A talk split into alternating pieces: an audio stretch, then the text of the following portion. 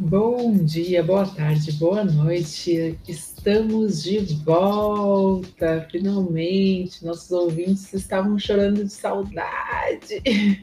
Nós também. Estamos aqui desfalcados hoje, né? Meu querido irmão Emanuel Rocha não está presente, mas eu e Leandro vamos tomar conta do rolê. O Zami e a Thalita eu, eu já tava com saudade, né? Nájila está aqui. Já faz o que? Duas semanas que eu não participo? Duas, três semanas que eu não venho conversar? E eu acho que faz isso que a gente não grava. Nossa! No, estamos, estamos sem gravar podcast. Estou aí devendo essas semanas para a galera, gente. Me desculpa. Mas é isso. Estamos de volta e para uma curta temporada, agora a gente vai fazer esse e provavelmente mais um episódio, e aí tiramos férias, vacaciones, finalmente, e voltamos el próximo ano com novidades. Ai, passei a falar espanhol agora do nada. A Nájila agora virou bilíngue, ela quer conquistar novos ouvintes ah. na Espanha, já que ela tá com saudade da Espanha, ela tá já fazendo um merchan. Me deu saudadinha de falar um, um, um ele espanhol, ele espanhol.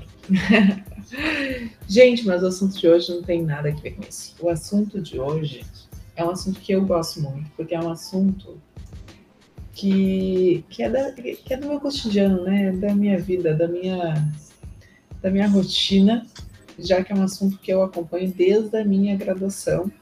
Ficou muito mais forte no mestrado e, obviamente, não abandonei o doutorado porque é assunto que não. que é para todas as profissões. Estou dando, dando dicas, estou dando dicas. Como se a pessoa não tivesse lido já no card, né? Mas aí, gente, eu, eu gosto de fazer isso. Exato, né? Eu acho que a pessoa não, não leu ali, tá ouvindo aleatório. Mas nada, assim, antes da gente entrar nesse assunto que todo mundo sabe que é, mas a gente tá vendo que ninguém sabe, Fala para nós aí por que tu nunca largou esse assunto.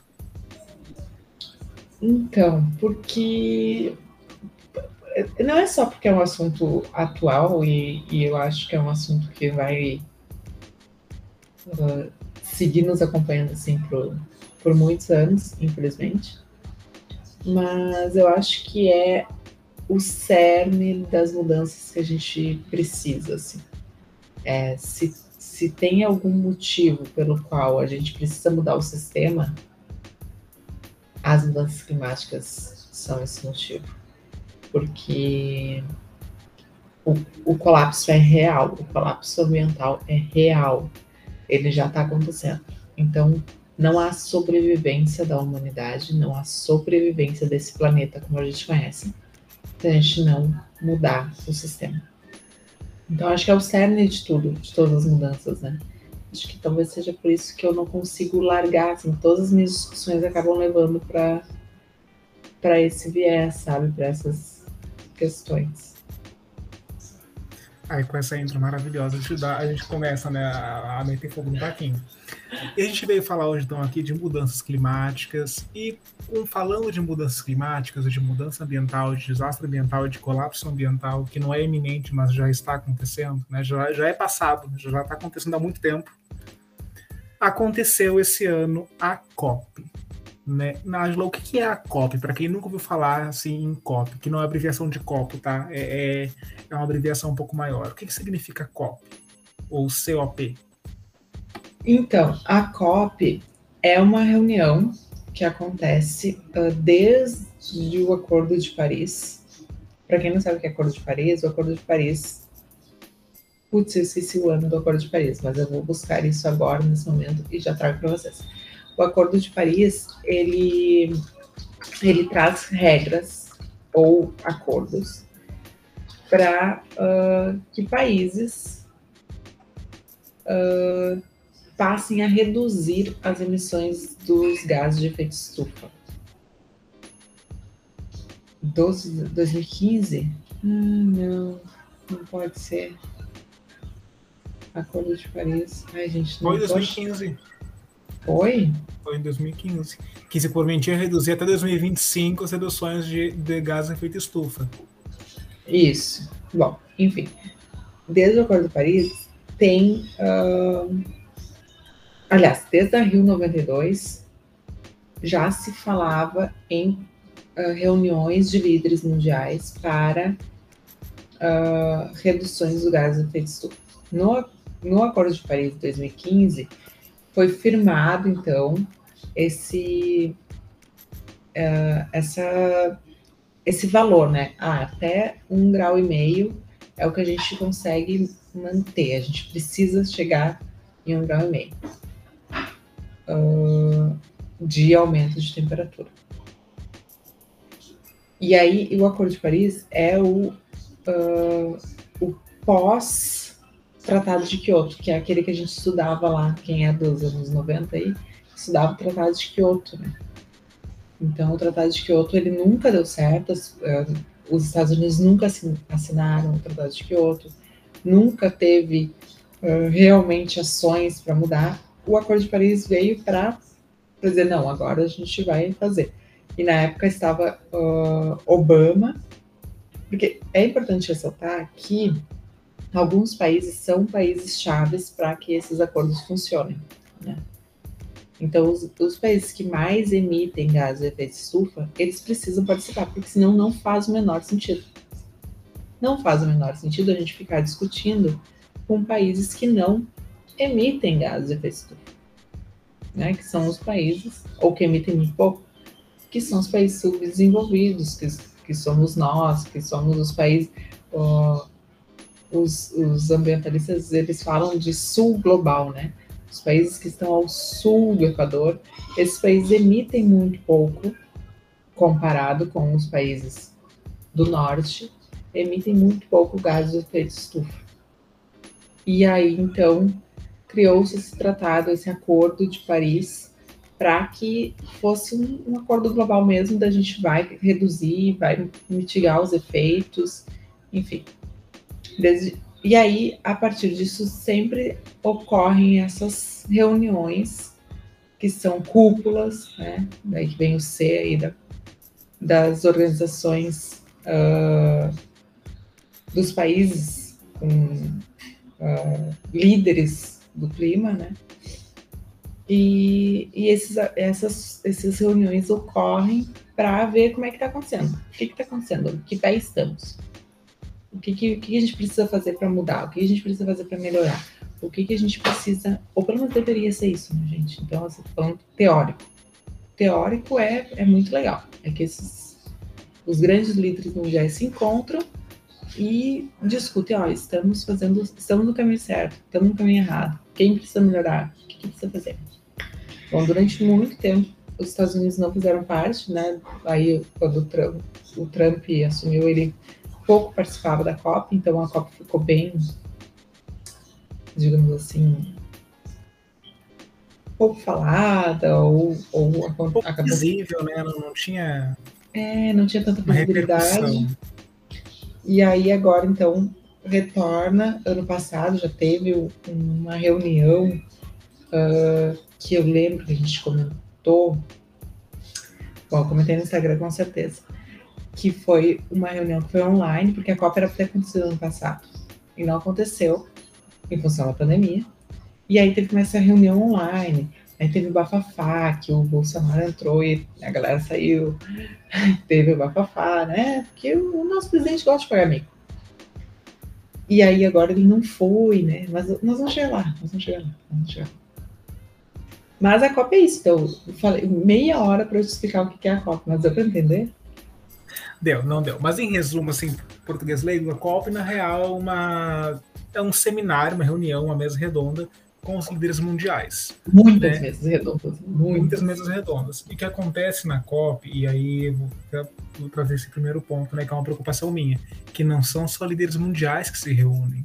Também tem muitas empresas, é, organizações privadas multibilionárias, trilionárias que se reúnem para falar sobre então, isso eu estava falando de teórico, né? A teoria é essa, que os líderes mundiais, pessoas interessadas, né? Pessoas, não só líderes políticos, né? Mas líderes uh, sociais. Militantes, militantes a, a Greta participou esse ano, Cientistas, inclusive. né? Uh, pessoas que têm realmente relevância no tema.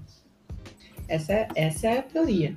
Na prática, nos últimos anos, muitas empresas multinacionais têm tomado conta desses estandes, né, dessas desse pré ali, dessa, porque é um evento, né, gente? Pensa num evento. O evento tem tem tudo. vários standzinhos. Na real, se tu se olhar as fotos da COP, tu vê, né? Tem vários stands, aí tem a, as, a, a parte azul, nanã, várias salas. Uhum. E tu vê que tem várias marcas aparecendo, tem patrocínio, tem bastante por, por tudo Isso. que é lado. Esse ano, é, eu acho que todas as pessoas que participaram e que a gente conseguiu acompanhar, assim, falaram muito sobre essa participação extensa dos das grandes corporações, né? Inclusive Google, uh, Facebook, tipo, galera em peso. Gente, eu trago isso como um problema porque, assim, né? Uma, uh, uma das coisas que é bom falar é que o, do Acordo de Paris, os objetivos lá para 2025, se, se, um deles foi atingido, já foi bastante. Eu, eu acho que. Não, acho que nenhum. É, então, assim, nós estamos em 2021. A, daqui quatro anos chega a meta do Acordo de Paris, que era para a gente ter alcançado vários objetivos, e não alcançou nenhum.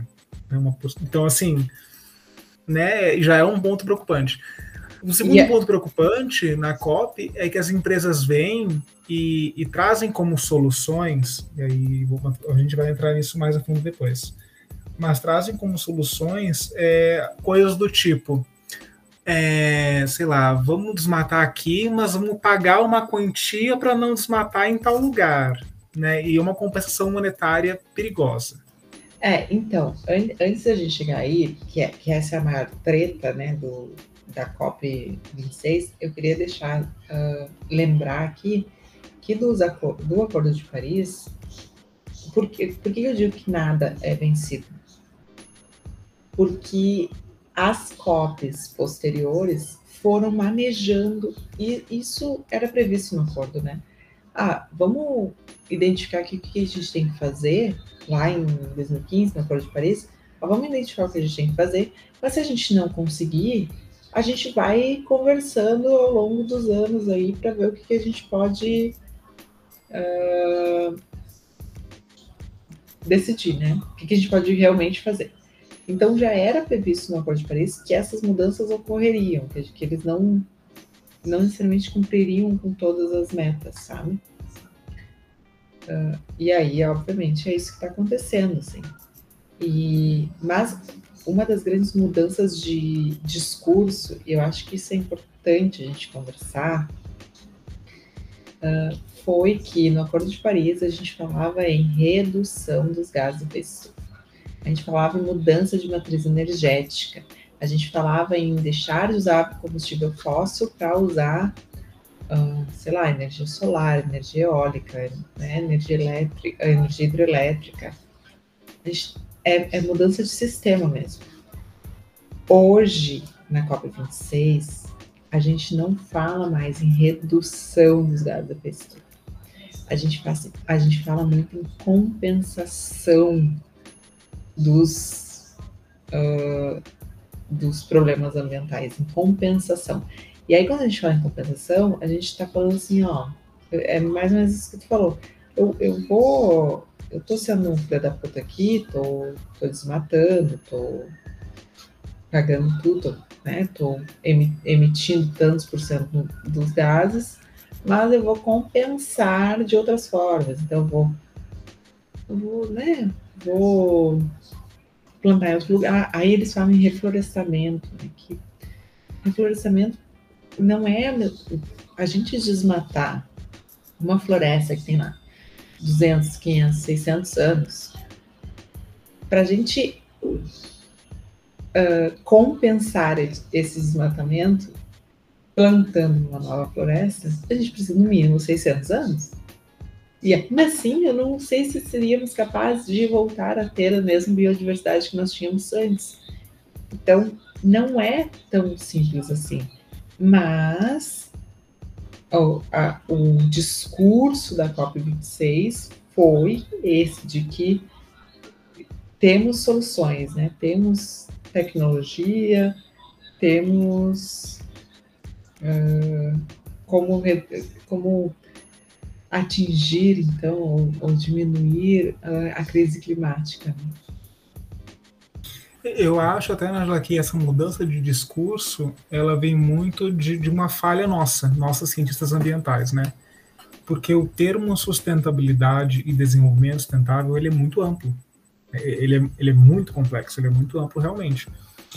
E aí tem até um autor que eu estava lendo agora há pouco, né, para uma prova que eu tenho que fazer nas semanas seguintes, agora que me deixa muito ansioso, que, que define, que separa né, a sustentabilidade em dois grandes extremos. Né? Um extremo tecnocêntrico, né, que foca em compensação, que foca em desenvolver a todo custo, mas compensar aqui e ali, né, em, em usar a natureza enquanto moeda, e o ponto ecocêntrico, né, que seria um oposto a isso, uma frente oposta a essa, seriam dois extremos diferentes. E quando a gente fala em compensação, e aí, bom que colocou essa, acho que essa palavra é a palavra-chave, compensação é uma, é uma coisa muito perigosa, porque eu me lembro muito do discurso, e agora vou usar uma referência que talvez todo mundo entenda, do, do Thanos em Avengers, né, de pegar essa laudeira e tirar metade da população fora, porque produzir, tem muita produção, muita gente para aumentar, para dar comida, e agora tem comida para todo mundo. Mas ninguém pensa em dobrar recurso, né? ninguém pensa em mudar as formas de produção. O pessoal quer cortar pela metade e compensar a perda. Né? E dá todo mundo tudo bem, segue todo mundo feliz. E compensação é muito perigosa por causa disso né? Porque a gente reduz, por exemplo, um ecossistema inteiro de um bioma inteiro que tem é, milhões de interações ali que só existem ali, né? Para plantar em outro lugar ou para compensar em outro lugar. Eu sinceramente não acho que compense, né? A gente sabe que, por exemplo, se eliminasse uh, o cerrado, né, todo o ciclo hidrológico iria alterar existiriam, existiriam mudanças nível macro, não só micro. Se o Pampa apagasse, pensa. Não, sim. Ah, eu, eu acho assim que, que isso é uma evolução. E isso eu fiquei até. Eu vi pouca gente falando sobre isso, mas uh, eu acho que é uma evolução que a gente teve dos últimos anos, esses encontros, essas reuniões. Ninguém se discute, não se discute mais uh, quais são os problemas ambientais que serão uh, causados, né? Quais são, ah, o que, que vai acontecer, quais são, o que, que a crise climática vai causar na, nas populações mais pobres, né? O que, a crise climática vai causar nos países desenvolvidos, qual vai ser a diferença dos países desenvolvidos para os países.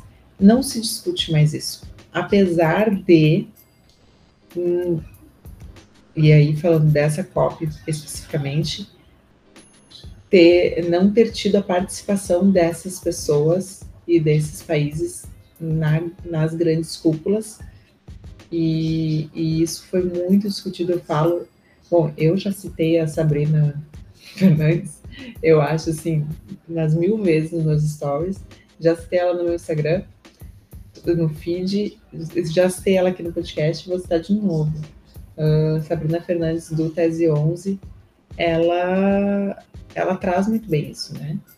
Não, já se sabe que os, os mais afetados, as populações mais afetadas com as mudanças climáticas serão os países subdesenvolvidos, que são os países que menos contribuíram para essa crise climática. E são os povos, principalmente os povos originários, principalmente os povos uh, mais pobres, principalmente os, os povos né, que estão em situação de vulnerabilidade. Que mais ainda são os que menos consomem nesse mundo que a gente vive, os que menos geram uh, uh, resíduo, os que menos geram uh, gases do efeito estufa, e são os que mais vão pagar a conta. E aí ela usa uma palavra muito importante que foi usada erroneamente durante a COP26 várias vezes, que é a justiça climática, né? Não se há discussões reais sobre justiça climática na COP26, porque não é justo que nós, países desenvolvidos, uh, paguemos a, a, conta desses dos países mais ricos. Né? Não é justo que uh, os indígenas que, depend, que dependem da floresta para sobreviver paguem a conta do agronegócio que destrói a, a Amazônia. Falando agora bem, bem Brasil, assim. Não é justo isso. E não se discute isso, pelo menos não nas grandes cúpulas, nas grandes reuniões da COP26. E quando não se discute isso e não se tenta encontrar soluções para isso, a gente não consegue também encontrar justiça climática para isso. Mas há essa evolução de que pelo menos já, já o negacionismo está um pouquinho. Pelo menos na COP em 6 a gente não encontra. Já, não, está acontecendo, né?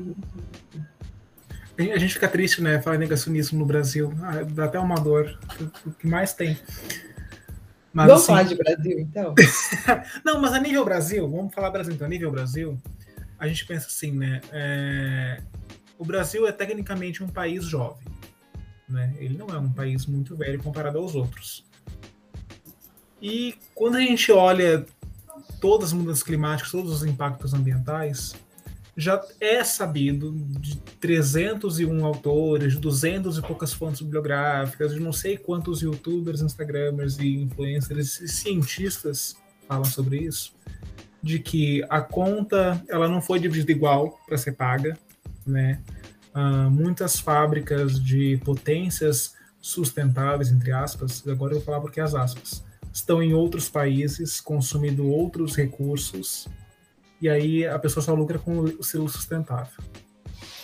Né? Então, eu, eu acho que esse é um ponto importante, como tu falaste, porque na COP, por exemplo, eu não acompanhei todos os dias, então eu não sei dizer se realmente está certo, mas eu não eu vi muitas poucas lideranças mulheres.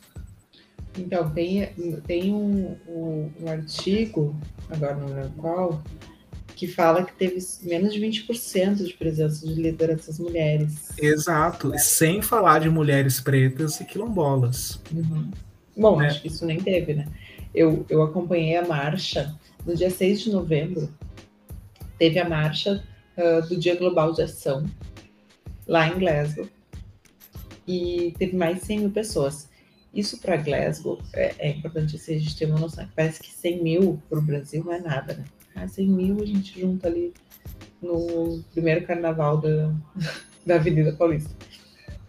Mas para Glasgow, que é um, uma cidade não tão grande, é muita gente. É muita gente. É muito significativo. Na, ainda mais na situação que estamos, pouquíssima gente conseguiu ir ainda por causa da Covid, né? Uh, muitas lideranças não puderam participar. O euro está a mais de sete reais. Já atingiu sete reais, não sei.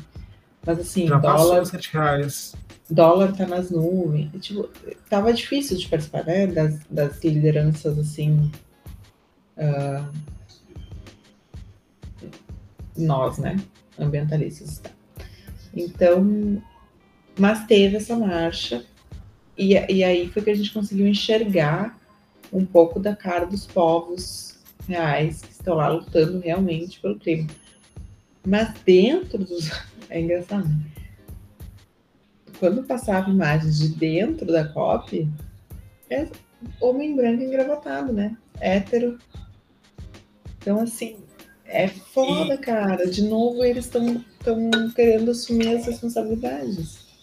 E eu acho que esse é um retrato do que foi falado na COP desse ano, né? Porque uma das decisões, aí me corrige se estiver errado, inclusive foi, foi, foi levada pelo Brasil, essa, essa proposta. Oh, Deus. Uh, inclusive do nosso gabinete do meio ambiente, que é comandado por um ruralista, né? De que fosse pago, né? Iniciativa privada pessoas que prote protegessem um, uma área lá de terra X e aí pode produzir na outra, mas tu seria pago para proteger né, a, a floresta. Para algumas pessoas, quando ouvem isso, até podem achar, nossa, bacana, vai funcionar a economia, vai proteger, vai ganhar dinheiro a proteger, não vai proteger pelos motivos certos, mas vai proteger, beleza, vai proteger. Realmente parece uma coisa muito bonita, né? Mas no fundo, no fundo não é, porque esse dinheiro vai para onde? Né? Vai para quem? Ele vai é. entrar, sabe? Vai, vai para conta de quem esse Pix? Vai para o dono então, da terra? Então, assim, uh, eu, eu tenho uma questão sobre isso, né? Que é uma questão. Eu, eu, eu entendo, assim, teoricamente, teoricamente, só mudando o sistema, né? Teoricamente, só saindo do capitalismo mesmo e indo para uma sociedade que não que é utópica. Assim. Na prática, o, o que eu acho que, tipo, que, que é uma solução, e aí eu sou um pouco contra os meus colegas ambientalistas e, e um pouco contra o que a Sabrina fala, na prática acho que a gente tem que pensar em soluções reais, assim, né? Tipo, a ferramenta de pagamentos por serviços ambientais, que é um pouco isso que tu falou, mas não uh, dessa forma, assim, paga qualquer um, não, não é bem assim. A ferramenta de pagamentos por serviços ambientais é uma ferramenta que eu estudei no mestrado e, e vi uma colega fazendo um doutorado inteiro em cima dessa ferramenta. É uma ferramenta que pode sim tirar um pouco do dinheiro das grandes cooperações, cooperativas, das grandes corporações, desculpa, e colocar em cooperativas, em, em, uh, em zonas rurais, né, para o pequeno agricultor, mas precisa ser feito pensar, pensando nisso. Então, uh, o que, que seria os pagamentos de serviços ambientais, né? Seria, por exemplo, o agricultor lá com uma fazenda pequena, ele tem a áreazinha de preservação permanente dele, ele tem o gado dele, tem ali. Vamos pensar que isso seja no bioma pampa, que é o que eu mais conheço, né? ele não está fazendo uma exploração daquela terra como uma monocultura estaria fazendo. Então, a função ambiental que aquele uh, agricultor tem ali no bioma pampa é muito importante para a manutenção daquela terra, né? E aí, se ele está preservando uma nascente, se ele está cuidando daquela terra ali, se ele está protegendo aquela terra para que a monocultura não invada, e ele não e, e, assim ele não é competitivo no mercado. Ele nunca vai ser competitivo no mercado. Ele é um pequeno agricultor então eu acho que nada mais justo nada mais justo do que esse cara receber receber por preservar esse ambiente inclusive para favorecer que ele permaneça na terra porque o que a gente mais viu nos últimos anos com as entradas das monoculturas e afins foi a expulsão dos pequenos agricultores das suas terras e a invasão da monocultura. Então, nesse sentido, eu acho que é uma ferramenta muito importante, mas é uma ferramenta que precisa ser pensada como um projeto de governo, né? É uma ferramenta que precisa ser pensada real, assim. E, e, e é uma estratégia capitalista, tá? Assim, é uma estratégia para o sistema que a gente tem hoje, não para um sistema uh, que a gente deseja. Mas é aquilo, Nájila, eu, eu concordo, né? Em, em partes discordo, em outras, mas eu concordo no, no sentido que. Uh, primeira coisa, realmente, quem me conhece sabe, minha opinião, ela é clara. Quem me conhece sabe, é. É, quem me conhece sabe. Não, porque eu nunca escondi isso né, de ninguém, nem rede social, nem nada, né? Quem me segue sabe bem disso. Eu já falei mais de uma vez sobre isso no, na minha rede social. Uh, não existe e, e, não vai existir um, um, desenvolvimento realmente sustentável ou sustentabilidade efetiva. Quando eu falo de sustentabilidade efetiva, é olhar todos os pontos daquela produção de, de, de uma ponta a outra, ainda fazendo um círculo dentro do capitalismo eu acho impossível, posso estar errado, posso, me provem o contrário, né? Mas até onde eu estudei, é impossível. Não tem como criar um sistema sustentável dentro do capitalismo. Agora, pensando em estratégias, né, me colocando na, na posição lá de COP26, pensando em estratégias capitalistas para o ambiental, realmente o pagamento por serviço ambiental é uma ferramenta excelente. desde que Sim. ela seja pensada enquanto política pública, né? De que, Exato. porque, por exemplo, não adianta eu falar, não, vamos fazer o pagamento por serviço ambiental e a empresa lá, eu não, não conheço nenhuma empresa potente de agroindústria. Não precisa falar nome, tá tudo certo. Mas uma empresa potente de agroindústria vai lá e fala assim, não, vamos fazer. E aí a renda é a terra de todo mundo ali dos pequenos agricultores, planta monocultura de soja e salva um pedaço nascente e fala que está salvo, porque vai ser a palavra dele contra os outros. É, é não, não, não é dessa maneira que tem que funcionar. Tem que funcionar como um zoneamento mesmo, tem que funcionar como política pública, tem que ser ferramenta de, de, uh, de, de estratégia ambiental, assim, de governo, e, e tem que ser global, assim, e, e, tem que ter algumas diretrizes, né? Eu acho que isso é importante também. E aí, eu tô entrando em outro assunto, né? Tô mais de pagamento de serviços ambientais, mas é que eu acho que é um assunto muito importante. Mas, Nájila, assim, até puxando esse, esse link, uma coisa que aconteceu esse ano, eu fiz um estudo sobre isso, publiquei apresentei no Econovar e vou apresentar no CIEP também da Unipampa. Né? Ainda quero desenvolver ele mais para publicar como artigo. É sobre o novo licenciamento ambiental a nível Brasil. Né? Porque uhum. quem não sabe, o licenciamento ambiental ele era assegurado por uma lei, né, por uma resolução da CONAMA, e na quinta-feira do mês retrasado, se não me engano, posso estar errado na data, foi aprovado na Câmara uma nova lei do licenciamento ambiental, que altera um monte de coisa lá, uma altera outras. E essa lei está em plenário agora, está em votação lá no plenário. O que acontece nessa lei é que, por exemplo, obras de saneamento, saneamento básico não são mais obrigatórias ter licenciamento ambiental. E aí, o mais, na, minha opinião, né, o mais estapafúrdio, o mais alarmante, o mais mil pontos de exclamação, e aí por, porque entra mudança climática e COP26 e decisão de política pública, é que empresas não precisarão, olha só, as empresas vão poder renovar sua licença automaticamente. Se dentro de 120 dias do vencimento daquela licença ela comprovar digitalmente lá que está seguindo as normas, ela vai poder ser renovada. Agora me fala, como é que eu vou renovar né, uma licença sem nenhuma avaliação, sem nenhuma auditoria, sem nada? Ela vai ser renovada automaticamente. Sabe? Não, não vai ter um zoneamento. O cara não vai ser a minha palavra contra do cara. E vai ser renovada.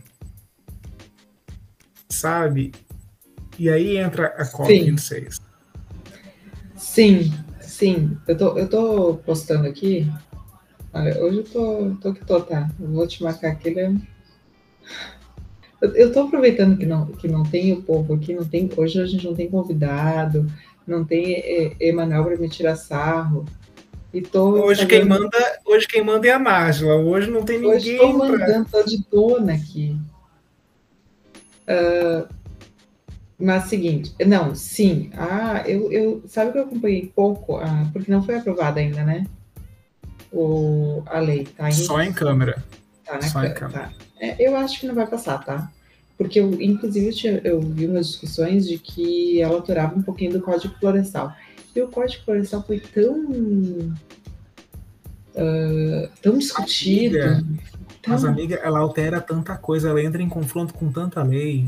E assim, é... ela foi aprovada na Câmara. Agora no plenário eu não sei, não tô sabendo não, mesmo. Não vai, não vai. Eu acho que não, tá? Mas assim, isso é porque eu acho que vai rolar muita politicagem ainda. O que eu, o que eu queria falar, e aí, voltando bem ao COP, assim, é sobre a ida na nossa comitiva brasileira para essa porcaria. Para esclarecer, tá? Para esclarecer. Uh, Bolso, o Brasil, desde do, da Rio 92, a Rio 92 foi lá em 1992, o primeiro fórum de discussão ambiental sobre mudanças climáticas do mundo. Do mundo. Não, não, não havia se discutido. E aconteceu no Rio de Janeiro. E então eu, é, o, o, Brasil ele é um marco, ele é, ele é uma presença na COP26. Ele é uma presença no, nas, nas discussões climáticas, não só porque ele tem a Amazônia, mas porque sempre foi um, um país. Uh, bom, somos um país continental e somos um país que sempre esteve preocupado com isso. as nossas leis sempre foram muito bem vistas fora daqui. Elas sempre foram uh, copiadas, inclusive, para muitos outros países, né? As nossas leis ambientais. Então, assim, o Brasil, ele é esperado na COP26, tá? Ele é esperado como levar alternativas para a COP26, para todas as COPs, né? E aí que o nosso presidente não vai, tá? Tudo bem assim, eu vou, eu vou confessar que eu achei bom no, no início. Porque, porra, ele ia passar uma vergonha lá, sabe? Mas aí, o que, que ele faz? Ao invés de mandar alguém importante, podia mandar, podia, eu ia, se ele, se ele me convidasse, eu ia para ele, eu ia no lugar dele. Não sei se eu ia, representando ele, mas enfim. Representando Jair Messias Bolsonaro na Ágila Rocha. Vai, ia é, ser. Não, ele não ia me chamar, mas tudo bem. Uh, o que eu quero dizer é que, que ele poderia mandar, pelo menos, representantes importantes, né? Vozes importantes para fazer. O cara me manda uma cambada de agroboy lá. Desculpa, mas é uma cambada de agroboy. Uh, uh, só faltou dancinha do TikTok. Se é que não teve não, não. não Só faltou chapéu, bota e laço. E, e aí, assim, para completar, além do Bolsonaro não aparecer, o que é uma desfeita gigantesca, né? Ele ficou lá passeando em, na Itália, sei lá, fazendo o quê. Uh, o nosso querido uh, ministro do Meio Ambiente também não foi e fez um evento online em Brasília. Assim, tipo, parâmetros COP. Não, o que, que era? Ai, não sei o que, que era o nome do evento. Mas era uma coisa assim, era para ser a COP no Brasil, entendeu? Aí eles ficavam discutindo a COP em Brasília entre eles. Ao invés de. de ai, assim, me cansa, gente, me cansa. Sabe, agora eu vou fazer uma piadinha muito, muito ruim, assim, vão, vão querer me matar quando forem ouvir isso. Mas sabe aquele estudante de primeiro semestre que vai para seminário e congresso e fica passeando no congresso? Ao, invés de ir para o trabalho? Eu, eu fui um desses, eu ficava rodeando o congresso inteiro. É igual. É, não, mas ele não foi, amigo, ele ficou em Brasília. Ele fez um evento online para ele. Assim, tá. Não, pra, começa o erro, né, que o Brasil sempre foi espelho para todo mundo na Piripuru, e desde que esse presidente foi eleito, com seus secretários, com a sua, a sua equipe, é piada, né, internacional. Inclusive na área que era respeitado, que é o meio ambiente. Isso, é. Enfim, daí eles prometeram, um dia antes de começar a COP, que iam lançar na COP um pacote um pacote de, né, de mudanças climáticas, um pacote. E aí parece que foi piada, assim. Eu confesso que eu não vi o pacote, mas parece que foi piada, que eles não prometeram pulhufas, falaram nada, falaram assim, tipo, o Brasil vai. Ah, teve uma coisa que ele prometeu, que o Brasil ia pa parar o seu desmatamento até 2050. Eu fiquei com medo, porque talvez isso signifique que ele vai destruir a mata, a, a, Amazônia, até 2050 e realmente não vai ter mais nada para desmatar. Por assim, fiquei com medo. Real, real. Porque, é uma interpretação, é uma interpretação muito válida, né? Cara, é muito mentiroso, muito mentiroso, assim, muito não, mentiroso. E aquilo volta, né? Porque a gente falou no início, se de 2015 para cá ficaram postergando e nada fizeram, gente, de 2021 para 2030 é um pulo. Não, é, é isso é agora, gente. Isso é daqui a pouquinho. Vai. E, o que, o que, mais se vê, se você colocar no YouTube é COP26, uh, vocês vão ver brasileiras e brasileiros indígenas, vão ver pessoas realmente influentes que não estavam dentro da, da do evento, mas sim do lado de fora, manifestando. Ah, é. Isso que eu queria falar. É, é, é, importante falar, né? A COP tinha lá o evento principal da COP, né? Que esses líderes estavam e tal. E esse monte de empresa lá estava apresentando as suas coisas, suas tecnologias, né? Mas fora da, da COP tinha vários eventos uh, não oficiais. né? E aí tinha a comitiva dos povos, tinha... e aí é onde o povo mesmo foi legal, né? Aí é que o povo estava discutindo mesmo coisas importantes. E teve um líder que estava nessas, é, o líder da África, ele participou, uhum. ele, ele, participou tanto da, da, da Copa do evento principal quanto do lado de fora do, do Encontro dos Povos. Isso eu achei muito interessante. Pelo menos, é. Não, foi muito massa. Isso, eu queria estar na COP para estar nessa. Eu nem queria estar lá. Foda-se. Lá dentro. Eu queria estar ali fora. Queria. Queria isso. Uh, mas resumindo, uh, que a gente já falou demais, acho, Leandro. Vamos resumir? Vamos. Uh, o que, que deveria ter sido a COP26, tá? Deveria ter, ter nós deveríamos sair de lá com um documento oficial, dizendo assim, ó, os países, os Estados Unidos, China, União Europeia, parará, vão reduzir as suas emissões até dia tal, até o ano de 2000, né, até 2030, que é a próxima data que eles estão discutindo, vão reduzir em tantos por cento. Tinha que ter valores, tinha que ter assim, ó, nós vamos parar de emitir 80%, 90%, porque tem que ser alto, porque tá alto, gente, então tem que ser tudo valores altos. Uh, e nós ainda vamos pagar, vamos pagar para os países subdesenvolvidos para eles conseguirem se manter sem destruir mais. Sabe assim?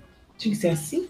tipo, tá aqui, sabe? 2030 não é daqui a uma década. Gente, é.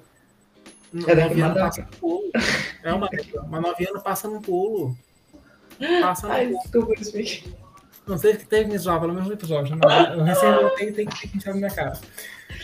Não. Tá, mas, e aí, o que, que a gente sai? Ao invés disso, o que, que a gente sai? A gente não sai com nenhum compromisso firmado dos países desenvolvidos, né, dos dos países que mais emitem gás de estufa. A gente não sai com nenhum tipo de resolução e é, a gente sai com, com ideias. Ai, olha, vamos fazer o crédito de carbono, que isso aí dá um episódio inteiro só para falar sobre essa merda, que é o crédito de carbono. Reflorestamento, que não é nem preservação do, do, das florestas que a gente já tem, é reflorestar, não tem o menor sentido e mecanismos compensatórios, né, que é aquilo que a gente estava falando no início. Uh, gente, assim, ó, vai dar ruim. Vai dar ruim. E... Não, é, é aquilo. Eu compacto com um cenário muito pessimista, né, de que se o sistema não se altera, ou pelo menos seja um pouquinho, eu não estou falando em revolução em grande escala, nossa, deixar o capitalismo. Adoraria, ser sincero, eu amaria, adoraria mesmo, uma revolução em grande escala. Mas se o sistema não alterar seja um pouquinho, e Nájila assim fala enquanto profissional, tu pode discordar de mim se quiser. Eu acho que não tem mundo 2030. É, não, eu não sou tão pessimista assim, eu espero que tenha. eu, não, adoraria que tivesse. Mas assim, gente. Uh, Mas eu acho que a gente vai encontrar. Eu acho que assim, as alternativas já existem, tá? Eu só acho que não vai ser do jeito que a gente imagina, assim. Eu acho que vai ser meio colapsado, vai ser meio punk, vai ser tipo. Vão ter que comer tá uh, ração, sabe? Assim. Nós já estamos, né? Nós já estamos aí. É, é eu acho que vai ser assim. Nós já estamos aí. Mas, enfim, eu, eu, não queria trabalhar esse episódio assim, nessa depressão, mas não tem jeito, gente. Copa 26, assim, ó, terminou e eu fiquei foi decepcionadíssima. Foi triste, foi triste. Foi... Não foi. Eu normalmente comemoro quando tem uma Copa, porque eu acho que tem coisas acontecendo, sabe? Tem gente falando, tem. Mas essa foi muito decepcionante. A Copa pra gente, Nájila, é quase como uma Copa pra quem gosta muito de futebol. Tu percebeu isso agora? Pode ser. É quase isso. Pode ser. Gente, gostaria de agradecer quem ficou escutando até esse momento. Uh, esse foi um episódio um pouquinho diferente. A gente não, tem nenhum, não teve nenhum convidado, porque a gente queria realmente discutir entre a gente. E semana que vem tem mais. Dessa vez eu prometo. Não vamos. Emanuel, cadê você semana que vem, hein, Emanuel? Um episódio sem a treta dos dois não é um episódio completo. Tem que ter uma treta dos Mão Rocha, senão não adianta. Tô lançando a treta. Semana que vem, Emanuel Rocha aqui. Não, a treta é a seguinte: será que o Emanuel Rocha viu a Copa 26? Será que o Emanuel Rocha sabe o que é a Copa 26? Fica no ar, né? Porque ele não tá aqui pra se defender, ele não fala mal do coitado. Se ele não sabe, ele não tá olhando meu Instagram e vai ter, vai ter fight na família? Ai, ainda bem que eu moro em outro estado agora, não, não vai pingar bala perdida pro meu lado. É isso, gente. Muito obrigada. Muito obrigada, Leandro, por ter participado, por ter estado comigo aqui comandando esse episódio. E até semana que vem. Muito obrigado quem veio até aqui, né? Uma boa tarde, um bom dia, uma boa noite, uma boa madrugada, um bom final de semana, um bom tudo, né? E nossa, que saudade de estar aqui com vocês, né? Eu espero agora ficar um, um tempo mais juntinho para não ficar também morrendo de saudade depois. É isso, gente. Beijos.